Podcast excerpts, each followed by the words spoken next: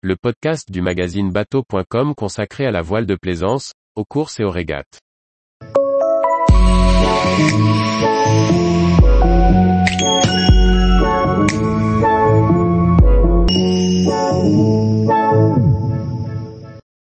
Alan Roura, tu ne peux pas te permettre de réparer le bateau.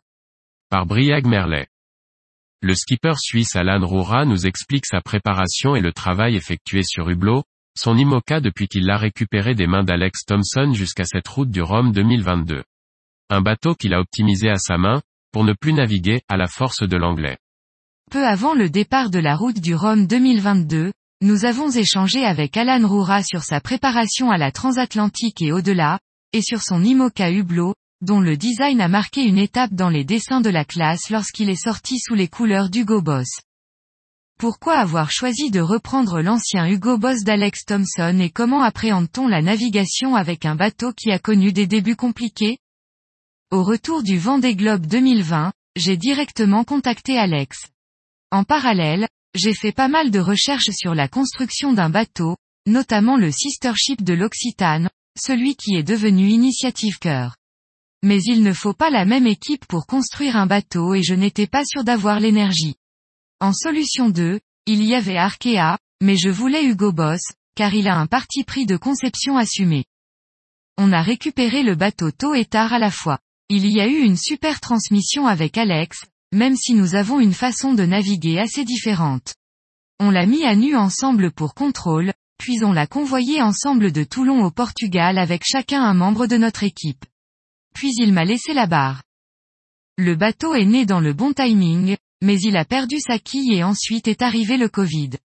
Au final, il n'a navigué que trois mois avant le vent des globes.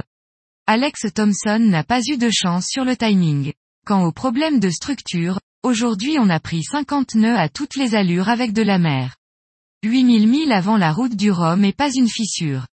On est serein. Quelle modification as-tu faite sur le bateau? Alex a pensé ce bateau pour le vent des globes. Il a mis toute son expérience dans le bateau. Mais Alex fait très peu de prêts. Il n'a rien étudié pour, sur le bateau. Notre objectif était donc de rendre le bateau plus polyvalent sans perdre la vitesse au portant. Parce que quand tu perds un nœud et 10 degrés au près par rapport aux autres, c'est un problème. Avec notre nouvelle grand voile, travaillé avec incidence, on a un gain important. On a travaillé sur la gîte. La grand voile est plus légère de 40 kg sur 140 kg. On a gagné du poids à divers endroits, comme en simplifiant l'électronique. Avec du soleil, on arrive à être autonome en énergie. On a aussi réfléchi au système de matossage, pour que ce ne soit pas qu'à la force de l'anglais, comme Alex. On ne va pas refaire de foile aujourd'hui. Il y a le coût, presque 200 000 euros. On essaye aussi de ne pas faire des travaux juste pour faire des travaux. Entre 6 mois de travaux et 6 mois de navigation, on a peut-être meilleur temps à être sur l'eau. Le chantier encore en tête serait de refaire l'étrave en trouvant une solution simple. Quel changement y a-t-il eu dans ta préparation avec ce nouveau bateau? Du temps. J'ai surtout eu plus de temps pour un gros suivi mental et psychologique que je n'avais pas avant.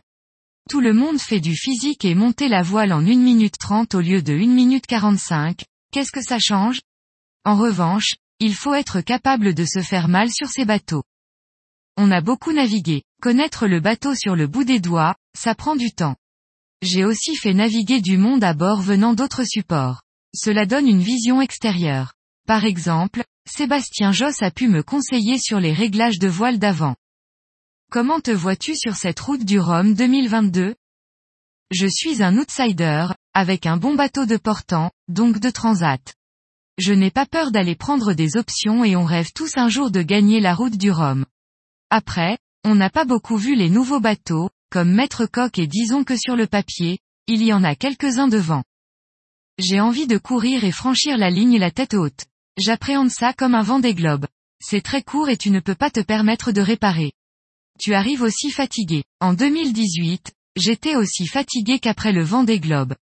Il faudra savoir trouver le curseur. Tous les jours, retrouvez l'actualité nautique sur le site bateau.com. Et n'oubliez pas de laisser 5 étoiles sur votre logiciel de podcast.